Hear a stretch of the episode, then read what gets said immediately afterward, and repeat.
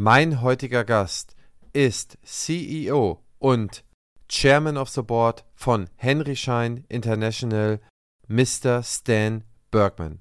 Dieses Interview habe ich auf Englisch geführt und wer sich mal von meinen Englischfähigkeiten überzeugen will, sollte hier bitte nicht reinhören. Für alle anderen freue ich mich, wenn Sie mit dabei sind. Stan Bergman er ist eine, eine wirklich wahre Legende der dentalen Welt. Er hat es geschafft, aus einem kleinen Unternehmen ein Weltkonzern, einen der größten dentalen Unternehmen der Welt zu gestalten mit seinem Team. Ich habe lange daran gearbeitet, um dieses Interview hinzubekommen. Final hat es dann geklappt und ich hoffe, dass ihr viel Freude bei diesem Interview haben werdet. Viel Spaß beim Zuhören. Herzlich willkommen zum Praxisflüsterer Podcast Staffel 4 Internationale Legenden. Ich porträtiere die erfolgreichsten Geschäftsleute, Funktionäre und Wissenschaftler aus der dentalen Welt. Sie geben mir exklusive Einblicke in ihr Leben. Sie verraten mir, wie sie dorthin gekommen sind, wo sie heute stehen und welche Pläne sie für die Zukunft haben. Lerne von den Big Playern der Dentalbranche und werde mit deiner Praxis noch erfolgreicher. Partner der Staffel ist die BFS. The guest of my show, Praxis Flüsterer, is the CEO and chairman of the S&P 500 Fortune 500 company, Henry Schein. I'm very, very proud to have you, Mr. Stan Bergman, on my show. Christian, thank you very much. It's an honor to be interviewed by you. You have a huge following, and more important, the people that follow you are key decision makers in dentistry. So it's great to be here with you today. Thanks so much, and thanks for your time. So let me ask you one question first. Would you please tell us where you're from, um, who are you, and some some things out of out of your long and very spectacular life? I was born in a place called Port Elizabeth, which is almost the most southern part of Africa. During a very turbulent time in South African history, during the period of apartheid, I grew up in that environment. It left an indelible mark on my life I was fortunate to grow up in a community that was multicultural. People lived in that community from all over the former British and Dutch Empire, people from all over the East, Malaysia, Malay, uh, Indonesia, China, uh, Hong Kong, uh, Taiwan, all over Africa.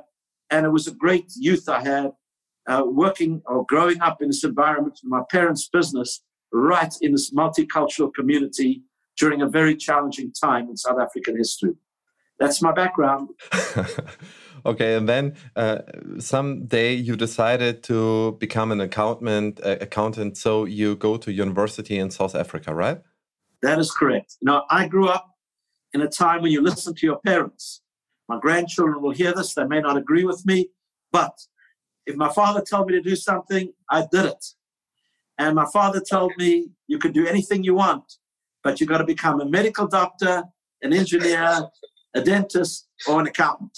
Well, I was I, I, didn't get through high school physics, didn't do so well with that, so became and entered the accounting program at the University University of Witwatersrand in Johannesburg.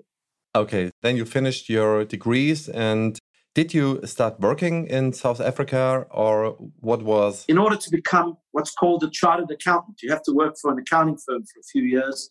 So I completed that, uh, my studies in South Africa, became a chartered accountant, and then moved to the UK. My wife was a little bit involved in political matters, so it was suggested we leave. We went to the UK. It was in uh, 1975. We wound our way to the greatest city in the world, from my point of view, New York City, 1976. Arrived here on the 200th anniversary of America, had an office in what was called the World Trade Center. Sadly, the World Trade Center was lost during 9 11 and had a view of the Hudson River as these ships came down with flags from the 200 years ago during the American uh, founding. And it was a great experience for me. And that was my introduction to New York with the Statue of Liberty on the other side. So, it's uh, for how long did you stay in the UK before you arrived to New York? Just about a year. I, I completed accounting work there, and uh, but I knew we always, my wife and I always knew that we wanted to live in the United States. Uh, I became what was called a CPA, a certified public accountant in the US, but it was not a very good accountant. You need to know that. Okay. I, am not sure about that. okay. And you started in a law firm and consulting firm, I guess, from 1976 to 1980. And then you became a member of Henry Schein, right? Yes, very interesting. I started out, this will, people of your generation will not understand me, but I started out in 1976 in this accounting firm in New York. Went to the UK, came here, and I was an accountant for a couple of years, which went out well, went down well. And then one day, the consulting people approached me. They were starting to do budgets and spreadsheets on computers that you could rent from a service bureau. This was before Apple. This was before any of the personal computers. And they needed an accountant to help them. They knew the computers. I knew the accounting. And we spread up the we set up the first computerized budgets uh, and sold those to big firms. Hard to believe that. And then what happened is one day the consultant said to me, you know, why don't you join our consulting practice? So I joined the consulting practice, and lo and behold, they made me the manager a couple of years later. And one of my clients was Henry Schein. And my job was to go into Henry Schein and put in the first computers. These were very small computers. And that began the journey with uh, Henry Schein. Then the family said to me, you know what? We don't like paying these consulting fees. Don't you join the company? And I said, sure, I'm be happy to do that. And they said, You join as the first chief financial officer. And I said, That's great, but I'm not a good accountant. So I said, I need my friend to join me, Jim Breslawski, who w- worked with me, and Jimmy joined. And Jimmy became the controller, then became the chief financial officer, and today, and then built our dental business. And today is our vice chairman. We've been partners for 44 years. Unbelievable. Do he, do Jim was the same accounting company than you was? Yes, he was in the accounting side and I was on the consulting side. But we worked together a little bit. And then he joined Schein and uh, we put in all the computer systems, which, if you look at the history a little bit, we put in computer systems into dental businesses, dental distribution companies before anyone else did. We were the first. And back then, 1980, how many employees do Henry Schein uh, had these days, uh, approximately? Not approximately, precisely 142. Okay. Unbelievable. And uh, do you still remember the revenues back then? Yes. When we joined the business was 40, $41 million. And that included a pharmaceutical manufacturer of about six months. Okay. okay, great. What a journey. And uh, okay, then you started working with Jim, um, with Henry Schein for the next couple of years. And then what happened then? I think uh, in 1984. So a couple of events occurred during that period. The late Jay Schein was chairman of the board, Henry's son, enormous visionary. He was actually the attorney for Ross Perot, the guy that ran for president, the fellow that really conceived automation of uh, brokerage firms, big businesses. And he, he did that for a few years, and then his father asked him to join the business to sell the business, to package it, to sell it. He came in, he said, You know what? This is a great business. I'm staying. And he had two major visions. One was to put computers into the business. He asked Jimmy and I to join. But the second was to work on generic drugs.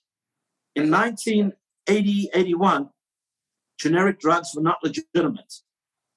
So he, Jay, and five other small drug, uh, generic drug companies worked together, went to Congress to say, you figure a law to make it legitimate to manufacture generic drugs. The net result is today in the United States, over 95% of all tablets and capsules are generics.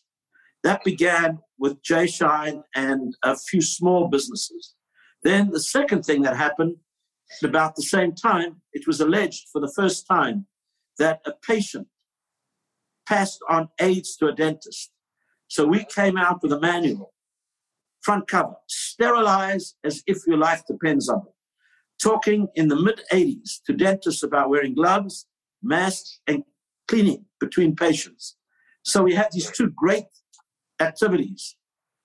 On the dental side, We put in computers, we became efficient, we introduced sterilization, and infection control protocols, and on the pharmaceutical side, we became the biggest generic drug manufacturers. Then a tragedy occurred. In March 1988, sadly, Jay Schein was diagnosed with cancer. I can talk about it now, but it was very dramatic, traumatic for those that worked with him, Jimmy and I. And in November of 1989, he passed away. The family asked me to become CEO of the distribution business. And uh, what happened to the generic business? That was spun off into a separate public company. Actually, Bayer of Germany became a partner, and then it was spun off. But was a completely became a completely separate business. Today, it's owned by one of the big pharma companies, but it's a completely separate business. So, in 1989, you became um, CEO and chairman of Henry Schein.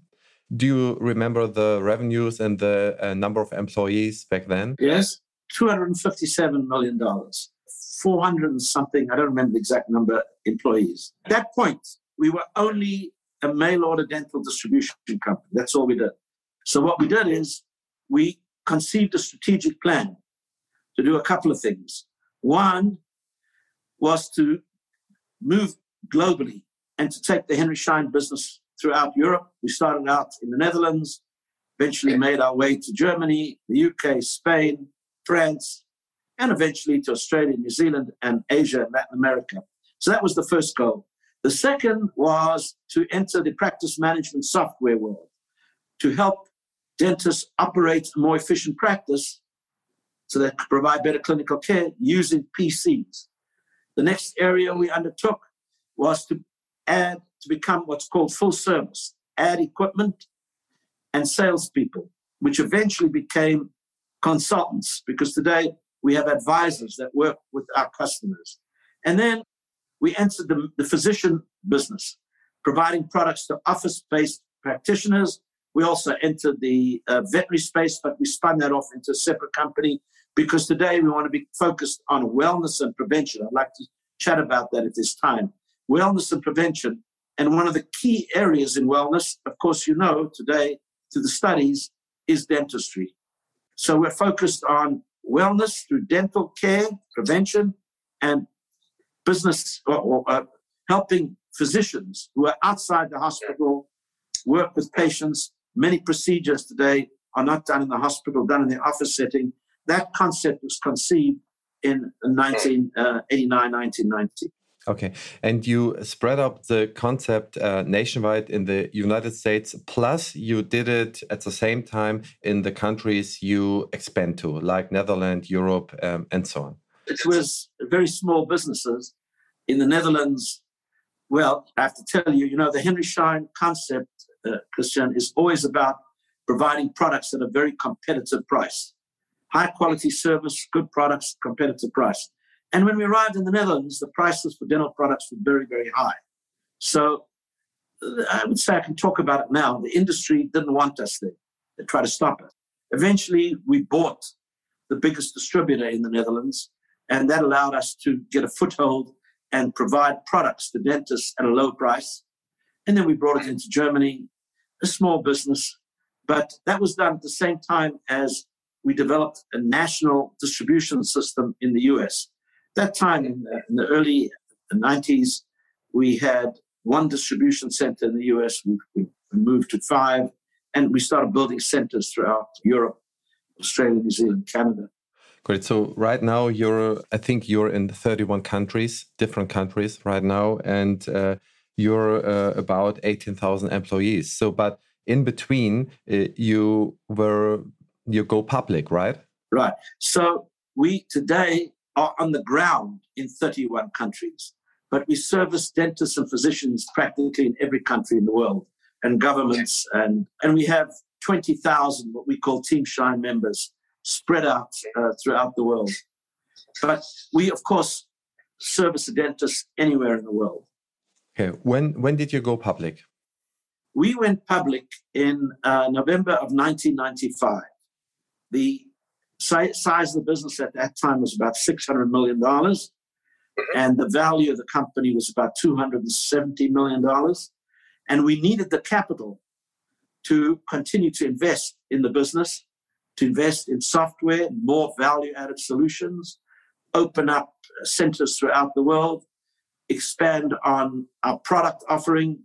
We wanted to add the complete array of equipment as well and add technicians. Through. And today, of course, we are the world's largest provider of equipment and we have more technicians and the quality of our technicians, and in particular in Germany, where we lead in installing equipment and servicing equipment. We needed the capital to advance the plan. Where do your customers come from? Is there like online channels, offline channels? Do you, what for an impact you see on the online channels right now? So we believe in what's called high touch. In other words, we have about 4,000 field consultants throughout the world. These field sales consultants are involved in providing advice on practice management, not the kind of detailed advice that you provide, but talking to the dentist, you need a marketing plan, you need a plan to motivate your team, you need a plan to manage your accounting, your systems, etc. But we don't actually go into the details. We just go out and talk to the dentist about what they need. Companies like yourself get into the details and then take, you know, uh, help the dentist in managing the practice. So we that's what we believe in. Uh, we also believe in the notion that we can give you advice on the products you use, on the software you use in your practice, on banking relationships, those kinds of things is what we do. Having said that, in some countries, we also have an internet company that only does internet work without contact with a person, although most of our business today comes through the internet consultants will visit a practice, talk about a product, but most of the orders are ordered placed by the customer through the internet. But at the same time, we do have some businesses that are only providing services on the internet without a salesperson. And there are some customers, maybe 5%, 6% of customers that w- want to use that vehicle. And that's fine. What are the most important um, and current trends in the dental industry? Good question. What I'll tell you now is the same as what I would have told you before COVID. There's one difference it's faster. So, the biggest area of interest in dentistry today is the digitalization of the office. In other words, scanners are replacing impression material. Sending the information chairside to manufacture a crown or bridge, or sending the information digitally to the lab where the crown or bridge is going to be fabricated in a digital way. That notion has advanced, is a hot topic now, and has advanced significantly during the COVID period. There are still, we still sell, of course, impression material, but the movement is very clear. The manual impression is not growing, it's going down significantly, and the scanner is going up. Share Chairside fabrication, for example, the, CEREC units or the Planmeca units are units that have grown significantly, but CEREC is clearly the market leader in that regard. But also taking that information and sending it digitally to the lab for digital fabrication is fast moving. There is also, of course, the digitalization of the aligners, and there are many, many products. We just introduced in Germany our own product, Reveal, which is a completely transparent aligner. You cannot see, tell that the patient is using it. It's quite advanced, so we're just introducing that. But connecting that all digitally is very, very important. The work that implant companies do, in their world, the work plan, the digitalization, the various ways in which implants are managed from a clinical point of view, all of that's moved digitally and has rapidly moved that way in the last year. Of course, we in Germany own Camlog, and Camlog has moved significantly digitally. So those are the big issues. Digitalization is huge. Of course, your listeners will know this. The whole area of infection control which dentists were always good at, has also increased significantly. PPE, you know, the, the uh, masks, the gloves, the cleaning solutions, but also the aerosol systems to take uh, various particles out of the air. That has grown significantly as well. And dentists are really interested right now in communicating the value they bring to their patients, how to get that across digitally. So these are all the areas I think that are advancing either as a result of digitalization or as a result of infection control resulting from the COVID. Um, what do you think the dental laboratories and dental practices um, have to prepare for? So they, they need the digitalization, they need to to move to the to the to the liner market, to the market where they meet their patients, and the patients will have different needs in compared to like 10 years ago. And as you said, the post-pandemic world is the only difference is it's just faster. and so, what do you think? What is what would your advice be for um, dental uh, practices uh, to prepare for in future? Liebe Hörerinnen und Hörer, an dieser Stelle möchten wir unser spannendes Gespräch kurz unterbrechen und einmal Danke zu sagen. BFS Health Finance ist einer der führenden Finanzexperten im Dentalmarkt und vor allem ein ganz wichtiger Unterstützer dieses Podcastes. Ich bedanke mich bei den Möglichmachern der BFS für den Support des Praxisflüsterer Podcastes. Auch diese Staffel erscheint auf der BFS Weiter geht's Plattform.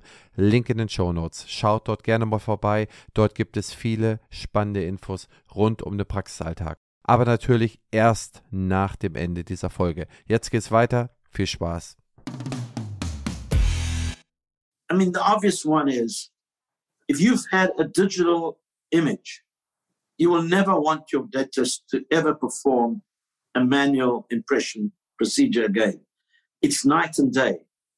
So I think moving towards digital scanning, and there are many, many, many options for that, has to be critical on every dentist list. The challenge is if you bought one of these machines three or four years ago, it's obsolete because like with any technology, it's moving faster, more clarity on screen, smaller uh, devices, like, like, with a PC, etc. So that uh, is, I, I would say, number one that people have to focus on. But also, I had a crown, and I had my crown replaced. This was two weeks ago, and I went in, and it was replaced literally within an hour and a half.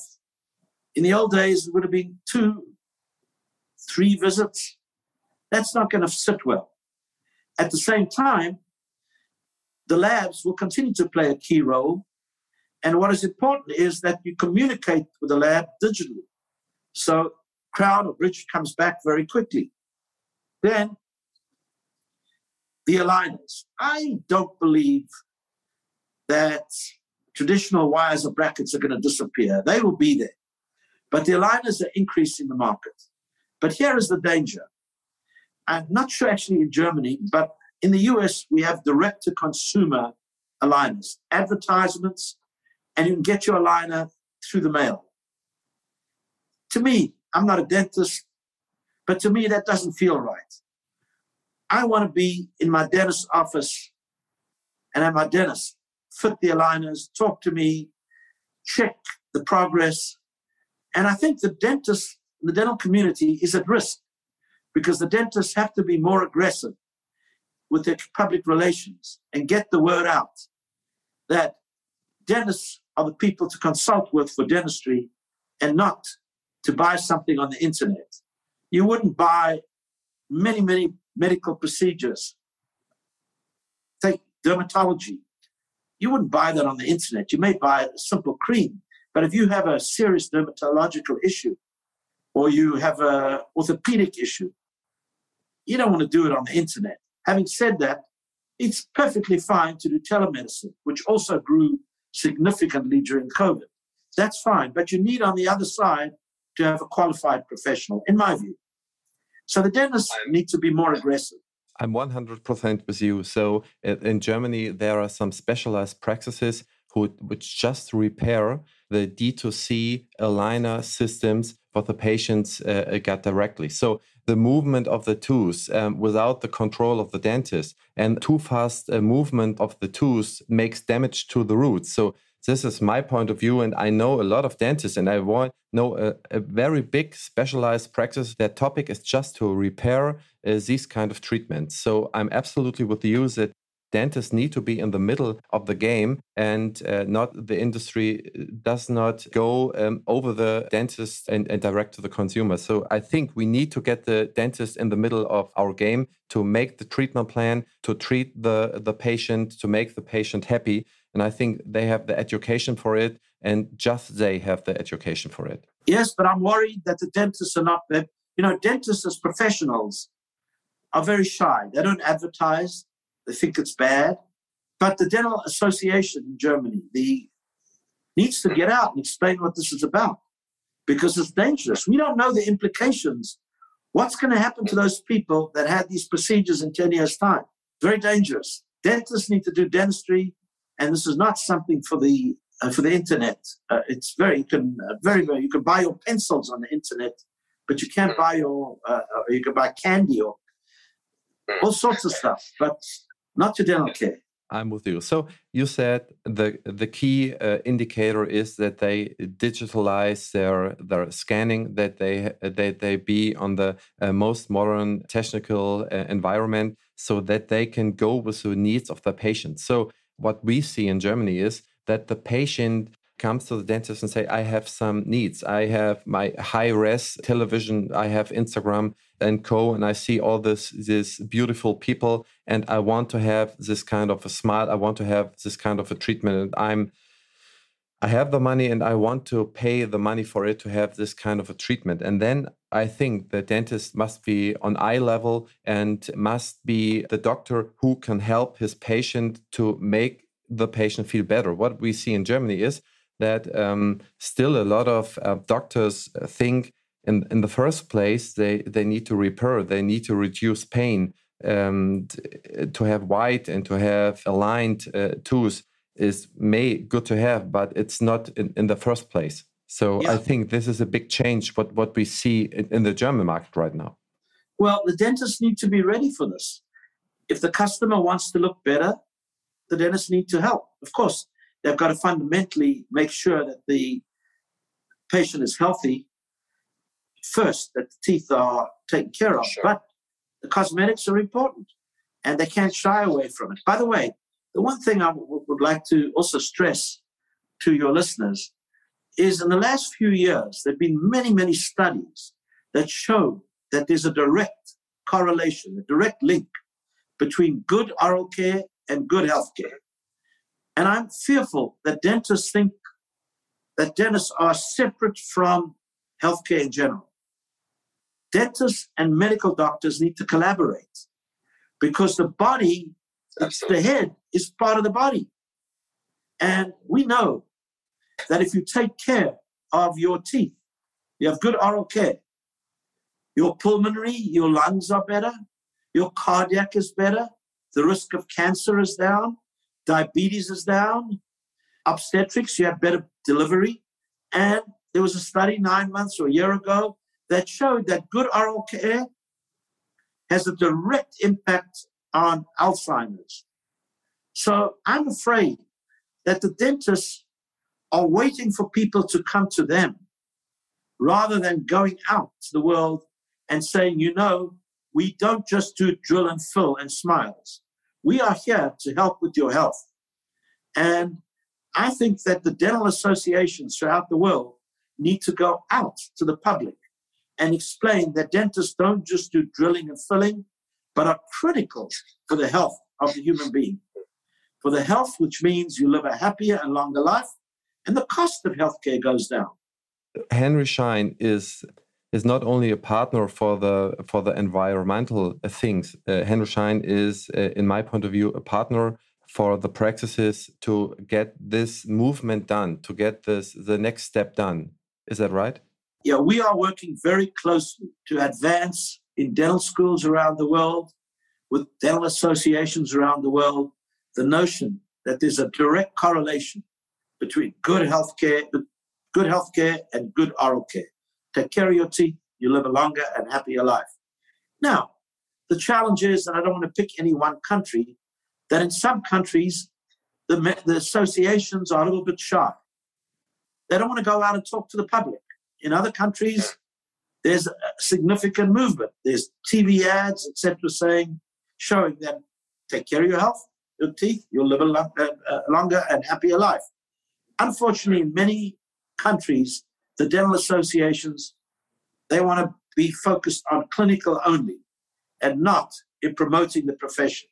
But in this world of TV lines and internet one liners, if you don't go out, you'll be crowded out. Will Europe and especially Germany continue to be growth markets or will much more happen in Asia in future? So keyword like demographic change and better prophylaxis. Germany is obviously a stable market. People understand the importance of care. But I'll be the first to say that there's a big part of the German population that is not seeing their dentist, not having prophylaxis, not getting an implant where an implant is the right solution. So I would say that the dental market in Germany still has a long way to go. I remain very enthusiastic about the German market because I think if you can get to the German public and explain this, the German public is very educated in general and will understand right away the importance of oral care. The question is, you've got to get to them. Now, this presents, I think, a huge opportunity for dentists in Germany. And they have to, as you know, Christian, run their practice a little bit more like a business. Of course, they have to uh, practice high quality dentistry, but you have to run it like a business professionally. Uh, you have to have the computers, you have to do marketing and all of that within the bounds of what the profession is allowed to do. Having said that, of course, we know the demographics. The developing world is growing faster than the rest of the world in terms of population and in terms of buying power. So Asia is huge. Uh, Japan is a very stable market. But if you leave Japan out, all of Asia presents huge growth. China is growing rapidly. 30 years ago, there was no, the dental profession hardly existed, but now it's becoming more and more important. And so I would say China and Asia are very, very, very important. India will also be important. Not, it's not caught up to China in terms of awareness, but it will also grow. And then there, there are countries like Brazil, where for whatever reason, I don't understand why, but the culture in Brazil is cosmetic, dentistry, and take care of your teeth. So that's a big, hmm. big market and a big opportunity. There are other parts in Latin America. And of course, uh, Africa presents an opportunity. There is a growing middle class, and there's an understanding the importance of dentistry. So the developing world presents a huge opportunity, but I would also be very careful to not write off Germany or Austria or Switzerland or the Netherlands. A large part of the population are not seeing a dentist. A large part of the population don't know the importance of the dentist. And although we are the largest provider of implants in Germany, there is still a huge opportunity for implants in Germany, uh, I think, and for all the prevention work. Is Henry Schein in China as well? We're in China. We started China, our journey about 15 years ago. We have partners in China. We, uh, in many of the big cities, we partner. It took us a while to find the right partners, to get the right management team. But we are a huge part of China. The big, you know, I was going to say the big cities, but there's so many big cities in China. So I would say, you know, we're in Beijing, we're uh, in Shanghai, we're in the coastal area, we're in the west. But uh, China is where much of the dental action will unfold. But let me assure you, it is complicated to do business in China, and you need partners. I'm sure about that. Do you see a difference about the treatment of the population in China from, from the dentist in order to the treatment of the population in like in Europe? The Chinese public wants the best products. We do better with the high quality products in China. Um, yeah, there's a big market for the less expensive. But for example, Camlog does very well. And Camlog is the high end, although, and it's a premium, but we sell at a little bit of a lower price than some of the other premium products. So we are high value. But Camlog is what's interesting to, to dentists in, uh, in China. They don't necessarily want the low priced implants. They sell them, but there's a desire for quality in China, and uh, it's very interesting. It's very interesting. I didn't expect that. so, um, what will the dental sales look like in future? Do you see the classic sales field, or do you see uh, more than for the just pure sales uh, over a platform? Yeah, so we, we will continue to add to our people in the field, but as specialists, as advisors on how to run your practice, on uh, explaining technology, explaining specialty products, implants, orthodontics, liners, endodontics, bone regeneration. We will have more experts, but we'll have more salespeople, field sales consultants in the future. At the same time, communicating through social media is growing significantly. So we will are in the process of investing in a whole new website, which is going to be remarkable. There's nothing like it in dentistry. It's much more than an ordering platform, but it will be a marketplace for knowledge in dentistry. So that will be important. And the way to get information across to dentists will not necessarily be the catalog or the printed document, although right now, many dentists still want that. But I would say in 10, 15 years' time, the catalog will not necessarily be there. It'll all be on the internet and uh, you know Instagram, all that kind of stuff. And it won't be a picture of a product necessarily. It'll be a KOL, key opinion leader, talking about a product, and it'll be much more transparency. I think that dentists will be communicating. This product works. That doesn't work. This is my issue. That's my concern. This is what I like. And we need to have that information on our website, uh, including education on how to use the product. So this is where it's all heading. We're not there yet, but I would say that a graduate of a dental school today is not going to flip through the Henry Schein catalog. They want it all online. Do you see um, a threat by uh, big tech players like Apple or Amazon to uh, entering the, the healthcare market, the dental healthcare market in, in special? I mean, I, I don't see the name you just mentioned as being an issue. There are lots of little guys with technology that have done some good work. We compete in that market, but it's the high touch that you need, the knowledge that you need.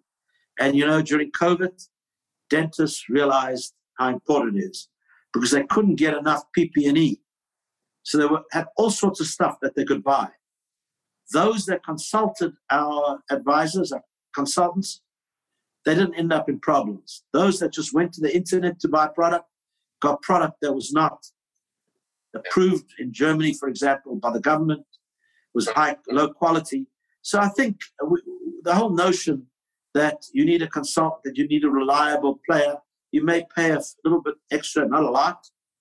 It's worth it because uh, you're going to get your products and you're going to get them with the right quality uh, and regulatory uh, support.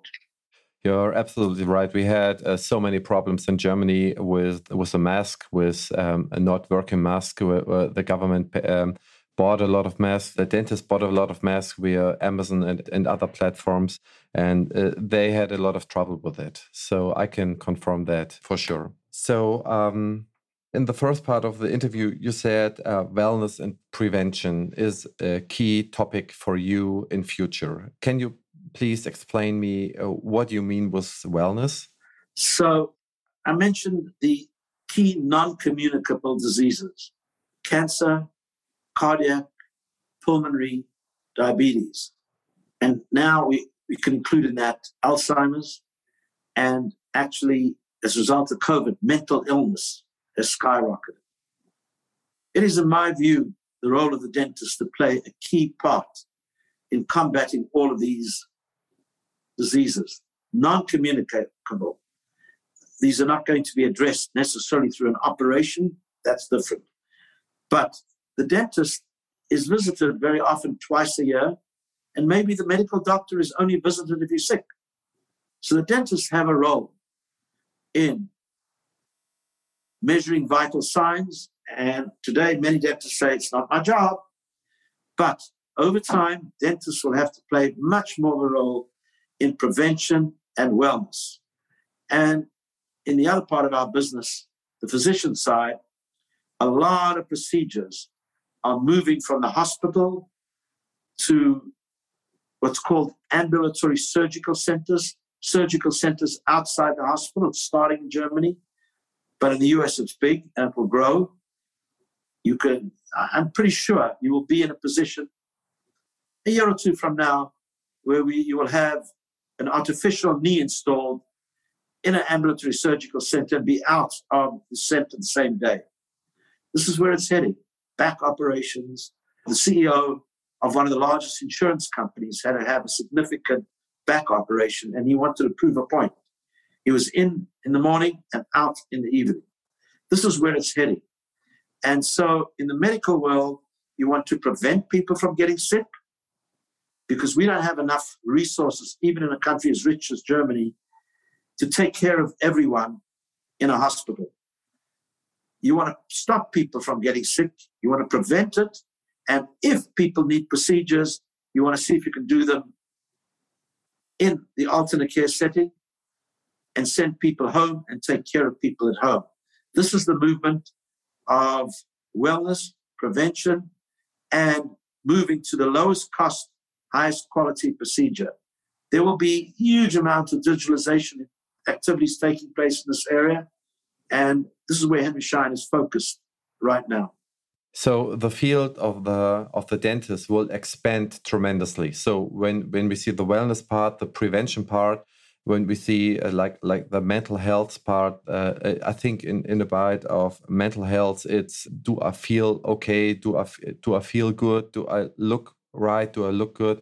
So the field will expand from like pain helper to a doctor where the patients in Germany, the patients come uh, in average, it's a it's the most visited doctor in Germany. The dentists in Germany have the chance, at least in Germany, may in all the countries, have the chance to talk with his pay or with her patients about all these topics and can help the patients with all the topics. This is a tremendous chance for the dentist. I, I will say to you that many dentists don't want to deal with this today. But the younger dentists understand this because they are getting a lot more training in this area at dental school. The other part, by the way, is disabilities. Dentists that graduated from dental school 10 years ago were not trained in disability. In many parts of the world, dentists that are coming out of dental school will have had an opportunity to deal with a disabled a patient. And in the US, there are 60 million out of 350 uh, million people that have disability and they cannot find a dentist easily. So the dentists have an opportunity from a business point of view, but also from a, a morality point of view, from the point of view of giving back to society to treat the disabled. So dentistry needs to be broader thinking. There's a movement in the US to advance this. I would say a good one third of deans of dental schools are pushing this, another third are listening, and another third are saying, I hope this goes away before I retire. So, uh, but it is important for dentistry. And the young dentists, they're very interested in wellness, prevention, mental health. They are very interested now in helping with the disabled. And yes, they are interested in the environment and they are interested if a patient doesn't have money to be taken care of to give free dental care. This is a whole new world of this generation in their mid 20s that are graduating from dental school that are products of COVID. It's a different world. And therefore, you need a reliable partner. You need reliable partners for the education. You need reliable partners for your uh, praxis setup, for your praxis uh, founding, for your yeah praxis environment. So thanks so much, Stan, for your journey uh, through uh, through all the years and all the things Henry Schein and you are doing. As a part of the closing formula, I would like to ask you what has happened in the next 12 months. What are you the most looking forward to? In the next few months, I would like to help dentists who were challenged during COVID recover, but recover in a practice that is going to be aligned with the needs of society. And the needs of society are such that same day dentistry, people don't want to go three times, high infection control, so people know when they walk into that practice, it's some place where they're going to be taken care of and don't have to worry about infection. And I want to make sure that dentists really understand that the public during COVID expects much more of dentists, of business. The public during COVID now thinks differently and thinks that we all need to think broader, not just our technical trade, not just selling dental products, but that we have to work for the betterment of society in general. This is a movement that is key to all generations, driven by the younger people, but will become standard in the way we live our lives as a professional or as a business. The whole notion that we need to do well for our profession by doing good for society. That is very, very important. And that's a whole new mindset that is coming out of COVID. Many call it ethical capitalism, in other words, a free market, but with high ethics. And I want to make sure that Henry Schein's team understands this, that the industry understands it, and that we convey this message to the dentists. And we partner with the dentists on driving progress in alignment with society. Okay. Stan, so great having you on my show. Um, it's very appreciate that that you take so much time of yours. I know you're you're so busy, and um, I'm so excited in advance of the interview. And you made me my life uh, so easy with this interview. And thanks so much. I appreciate your time and keep going on your course. I know you for like 16, 18 years, and I, I look up to you. So thanks so much for yeah for your visions um, and for all what you've done for the you and your team are doing for the dentist and for the dental market. Thank you christian and it's very important for you to be doing your work. We can present general concepts to dentists but you have to help the dentists implement those ideas on how to make their practice more efficient and provide better clinical services. That's the kind of work you do and we look forward to following your progress over the years to come. Wie hat euch die Episode gefallen? Schreibt uns gerne eine E-Mail oder bewerte uns bei Apple Podcast. Wenn ihr auf dem Laufenden bleiben wollt zu den Themen Praxisgründung, Praxismanagement, QM, MDR, über die Personalführung zur Praxisabgabe, dann abonniert unbedingt unsere Newsletter und bleibt so mit uns in Kontakt. Alle Links findet ihr in den Shownotes Vielen Dank fürs Zuhören. Euer Christian Henrizi.